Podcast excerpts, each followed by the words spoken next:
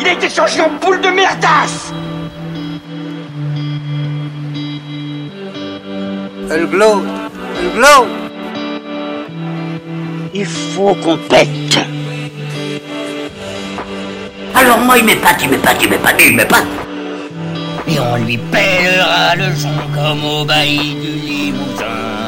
On a pendu un beau matin, a avec ce tripe. Flattez-moi Eh ben la denrée, on est en France Allez, cul sec Bonjour, bienvenue sur Histoire d'en dire plus. Aujourd'hui, on va parler d'un film de Ridley Scott, sorti en 1982, Blade Runner. Allez, c'est parti, mon kiki.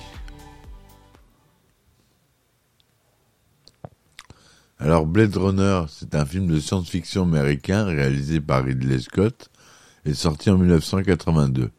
Son scénario s'inspire assez librement du scénario du roman Les androïdes rêvent-ils de moutons électriques de l'auteur Philippe Cadic, à qui le film est dédié. L'action du film se situe à Los Angeles en 2019 et met en scène Rick Deckard, interprété par Harrison Ford, un ancien policier qui reprend du service pour traquer un groupe de réplicants, des androïdes créés à l'image de l'homme, menés par l'énigmatique Roy Batty, interprété par Rutger Hauer. Le développement du projet ainsi que le tournage sont difficiles, les producteurs peu satisfaits de la version de réalisateur opèrent quelques changements, modifiant notamment la, main, la fin du film. À sa sortie, le film est un échec commercial aux États-Unis et est accueilli durement par la critique. Il remporte néanmoins trois BAFTA Awards ainsi que le prix Hugo et rencontre le succès dans le reste du monde. La notoriété du film s'améliore avec les années, notamment lorsqu'une version Director's Cut est approuvée par Ridley Scott sort en 1992. Cette version, cette version instaure plus clairement le doute quant à la nature réelle de Rick Deckard et renforce donc la thématique principale du film qui est un questionnement sur l'humanité. Le style du film et son ambiance néo-noire font désormais une référence de la science-fiction et plus particulièrement du mouvement cyberpunk. Le style est semblable à ce que Charles Baudelaire nommait le spleen, un sentiment coupable de mélancolie, de solitude, d'imminence de la mort dans une atmosphère lourde, oppressante et décadente. En 1993, le film est sélectionné par le National Film Registry pour être conservé en raison de son importance. Il est classé par l'American Film Institute à la 97e place de son classement des 100 plus grands films américains de tous les temps. Et il acquiert depuis là un véritable statut de film culte et est considéré comme un film majeur de l'histoire du cinéma, car précurseur de différents styles. Par la suite, nombre de films, séries télévisées et jeux vidéo s'en sont inspirés. Une version restaurée, baptisée Final Cut, sort en 2007 L'objet du film fait une suite, Blade Runner 49, réalisé par 2000, 2049, réalisé par Denis Villeneuve, sorti en 2017. En novembre 2019, dans un Los Angeles pluvieux et crépusculaire, perpétuellement couvert de smog, la planète a vu disparaître la quasi-totalité de la faune à la suite de la surexploitation, de la pollution, des guerres nucléaires, et du dérèglement climatique d'origine anthropique. La population est encouragée à émigrer vers les colonies situées sur d'autres planètes. Pour les besoins des humains ont été créés des animaux artificiels, ainsi que des androïdes, non pas des robots mécaniques, mais des êtres vivants dont les organes, fabriqués indépendamment et par manipulation génétique, sont assemblés pour leur donner apparence humaine. Ils sont appelés réplicants. Ceux-ci sont considérés comme des esclaves modernes et utilisés pour les travaux pénibles ou dangereux dans les forces armées ou comme objet de plaisir. Les réplicants sont fabriqués par la seule Tyrell Corporation, dirigée par Eldon Tyrell, et dont le siège est installé dans le colossal building pyramidal qui domine la ville, Après une révolte sanglante et inexpliquée de répliquants dans une colonie martienne, ceux-ci sont ainsi interdits sur Terre. Des unités de police spéciales, les Blade Runners, interviennent pour leur appliquer la loi contre les contrevenants androïdes, ce qui consiste à tuer n'importe quel répliquant en situation irrégulière. Cette opération est appelée retrait. Mais les androïdes les plus modernes étant difficiles à distinguer des humains, les Blade Runners doivent enquêter longuement par un test établissant leur absence d'empathie qu'ils ne sont pas censés éprouver afin d'avoir la certitude qu'il s'agit bien d'un androïde avant de le mettre hors circuit. Alors le Sim6 détaillé. Six réplicants du modèle Nexus 6, généreusement perfectionné, d'une durée de vie limitée à 4 ans pour éviter qu'ils ne s'humanisent, détournent un vaisseau spatial dont ils massacrent l'équipage et les passagers avant de regagner la Terre. Ils essayent d'infiltrer dans la Tyrell Corporation, mais deux d'entre eux meurent de la tentative et les autres disparaissent.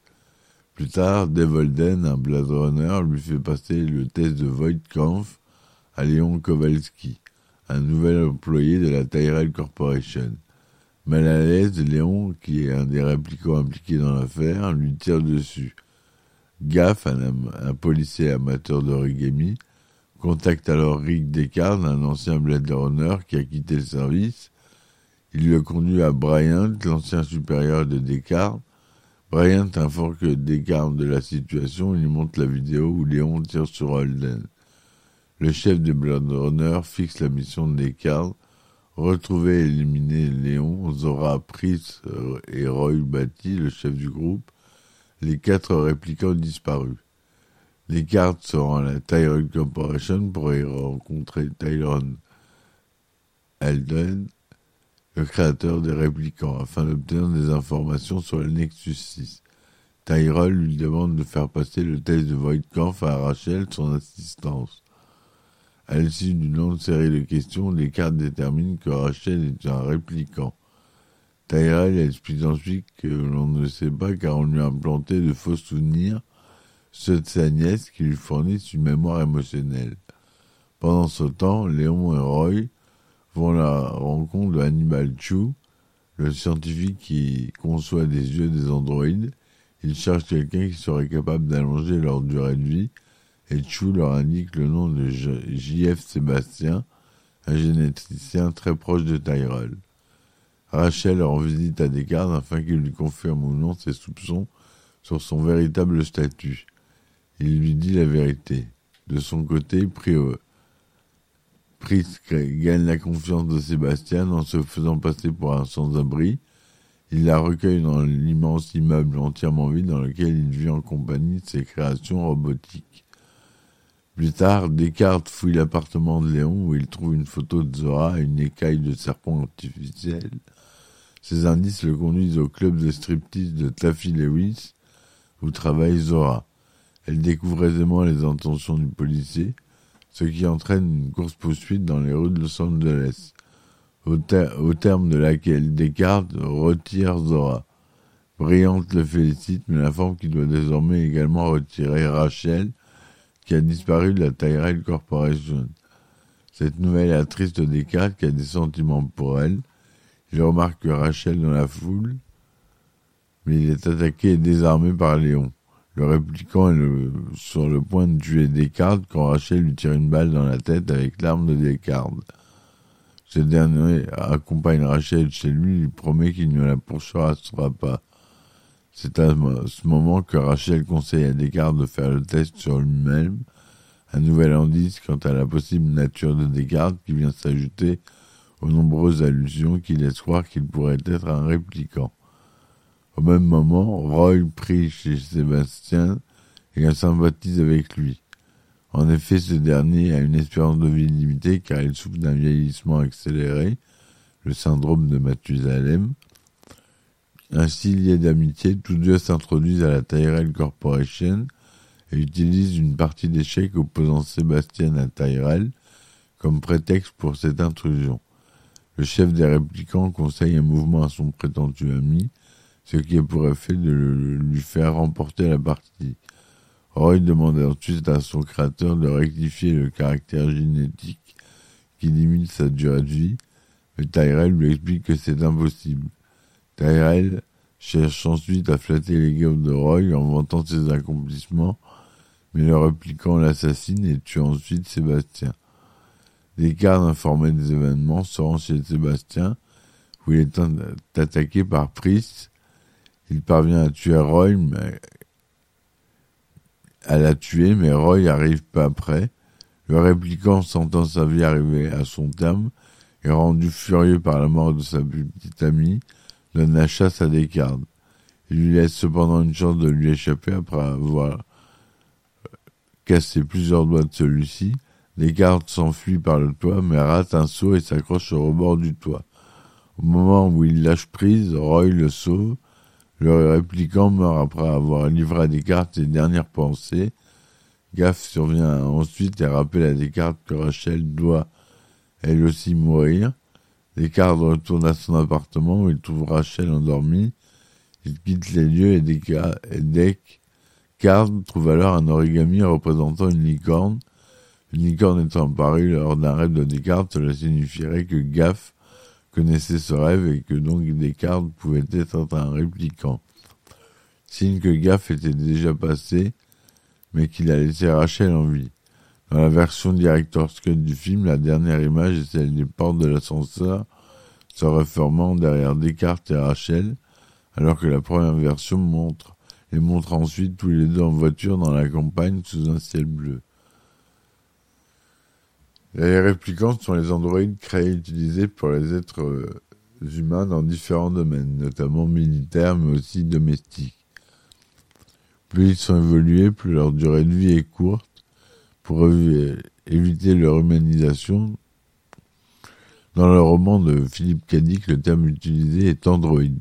Cependant, le réalisateur Ridley Scott souhaite utiliser une nouvelle appellation pour éviter tout préjugé. Le scénariste David People consulte sa fille qui étudie la microbiologie et la biochimie, qui lui suggère le terme répliqué correspondant au processus de reproduction des cellules clonées. Il en tire l'appellation répliquant et l'insère dans le scénario de Anton Fancher. Tels des machines, ils sont immatriculés ainsi, Léon reçoit l'identifiant N6 Mac 411717, Roy Batty N6MA, Pritz N6FA, Zora N6FA aussi. N6 correspond à la génération du répliquant, Nexus 6, et les trois lettres suivantes, Mac par exemple, indiquent respectivement le genre, le niveau psychique et le niveau mental. Le B est la moyenne humaine et le A est le meilleur. Et les derniers chiffres représentent la date de naissance de l'androïde, soit le 2 juin 2016, 6-12-2016 pour Zora. Le niveau physique à celui de Roy Batty, permet aux réplicants de supporter pendant une courte durée de, temps des températures allant de moins 200 à 600 degrés. À l'instar des humains, les réplicants doivent se nourrir, il est également possible qu'ils supportent et apprécient l'alcool. Or, différentes scènes prouvent plus ou moins explicitement que Descartes boit, ce qui accrédite l'idée qu'il est peut-être un androïde, entretenant une ambiguïté constante du film. Cette tendance peut s'expliquer par son besoin de gérer ses sentiments par la griserie. Les Blade Runners sont des policiers chargés de tuer et de retirer les réplicants qui ont contribué aux lois. Voilà, donc le budget du film est d'environ 28 millions de dollars. Il a été tourné aux États-Unis en format Technicolor Panavision 35 mm 2 39e et 2 20e en format 70 mm. Son Dolby SR et 6 pistes pour les copies gonflées au format 70 mm, IMAX 12.0 sur un Dolby Atmos. La durée est de 111 à 117 minutes selon les versions, Director's Cut ou pas. Il est sorti le 25 juin 1982 aux États-Unis Et en France, le 15 septembre 1982, il est interdit au moins de 12 ans. On retrouve euh, Harrison Ford en Rick Descartes, Rutger Hauer en Roy Batty, Sean Young en Rachel, Edward James Olmos en Gaff, Helmet Walsh en Brian, Daryl Lana en Pris. Voilà que des acteurs assez connus. L'industrie du cinéma s'intéresse à la possibilité d'adapter le roman de Philippe Dick, Les androïdes reptiles de moutons électriques, peu après sa publication en 1968. Martin Scorsese est intéressé pendant un temps par le projet, mais il ne le financera jamais. Le producteur Herve Diaf met une option sur les droits d'adaptation au début des années 70, mais le scénario écrit par son fils Robert déplaît à l'écrivain. Celui-ci raconte que Robert Jeff est venu le voir pour discuter de projet et que dès sa descente de l'avion, la première chose que Dick lui a dit, c'est est-ce que je passe à tabac ici à l'aéroport ou est-ce que je devrais attendre qu'on soit rentré à mon appartement?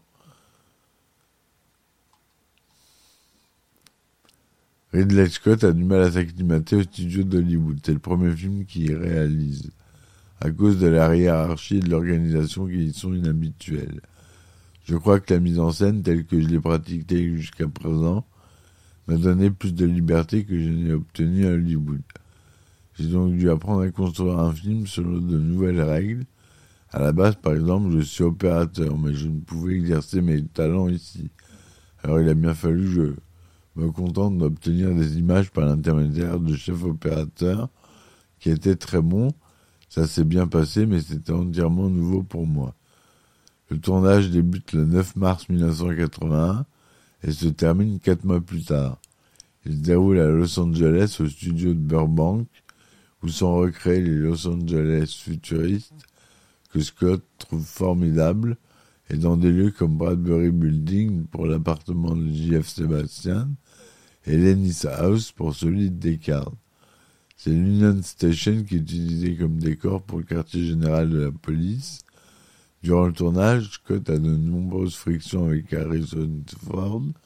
L'acteur estime que le réalisateur ne lui donne pas assez d'indications sur la façon de jouer son personnage. Et il est irrité parce qu'il croit être un manque d'attention alors que Scott pense que Ford est suffisamment expérimenté pour ne pas avoir besoin de lui. Le réalisateur préfère conseiller les actrices Sean Newell et Daryl Anna, qui interprètent tous deux leurs deux premiers rôles importants. Les conditions de tournage, souvent de nuit sous une pluie artificielle, n'arrangent pas l'humeur d'Harrison Ford, qui conserve un mauvais souvenir du tournage. Dans une interview pour The Daily Beast en 2021, Sean Young indique qu'après avoir refusé l'avance de Ridley Scott en marge du tournage, et estime que celui-ci le lui avait fait payer en demandant à ce que les scènes d'amour avec Harrison Ford soient agressives et ne l'engageant pas plus par la suite. Ridley Scott rencontre également des soucis avec son équipe, essentiellement américaine, qui n'est pas habituée à ses méthodes de travail, au fait qu'il supervise étroitement la direction artistique du film. Plusieurs membres de l'équipe démissionnent pendant le tournage. La tension atteint son comble quand Scott dit à son interview pour un journal britannique qu'il préfère travailler avec une équipe anglaise. En signe de protestation, le personnel du film prépare des t-shirts où il est écrit Yes, gouv my ass. Oui, gouverneur, mon cul. Et les mettent pour travailler. Informé, Scott arrive le même jour avec un grand chapeau d'amiral britannique sur lequel est inscrit Gouv ainsi qu'un t-shirt Xenophobia Sucks. Ce trait d'humour allège la tension. Johanna Cassidy, arrivée vers la fin du tournage, avec son propre serpent, un python de Birmanie, alors âgé de 8 ans. L'acteur Apai, qui interprète Taffy Lewis, réussit à tourner sa scène en une seule prise, chose extrêmement rare dans le film de Scott, réalisateur connu pour son sens du détail, qui réalise souvent plus de 10 prises pour une scène.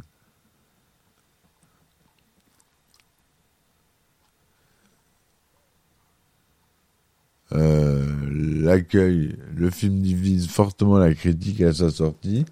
Certains jugent que le rythme est trop lent alors que d'autres acclament sa complexité et prédisent qu'il résistera à l'épreuve du temps. Aux États-Unis, Sheila Benson du New York Times, Los Angeles Times, qualifie le film de Blood Crawler. Crawler définissait disant qui rampe. En France, Philippe Manœuvre, dans Métal Hurlant, est l'un des critiques les plus virulents lors de la sortie du film. Il évoque une seconde mort pour l'écrivain décédé trois mois avant la sortie et compare la situation avec celle de Boris Jean, mort à la sortie de l'adaptation de J'irai cracher sur vos tombes.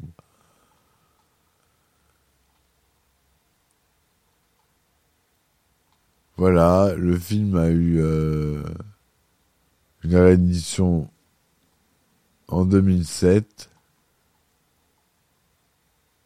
en 92 et en 2007. Ça change d'une minute. Hein. La Director's Cut a fait 116 minutes, alors que la Final Cut fait 117. Et la version internationale, 117 minutes.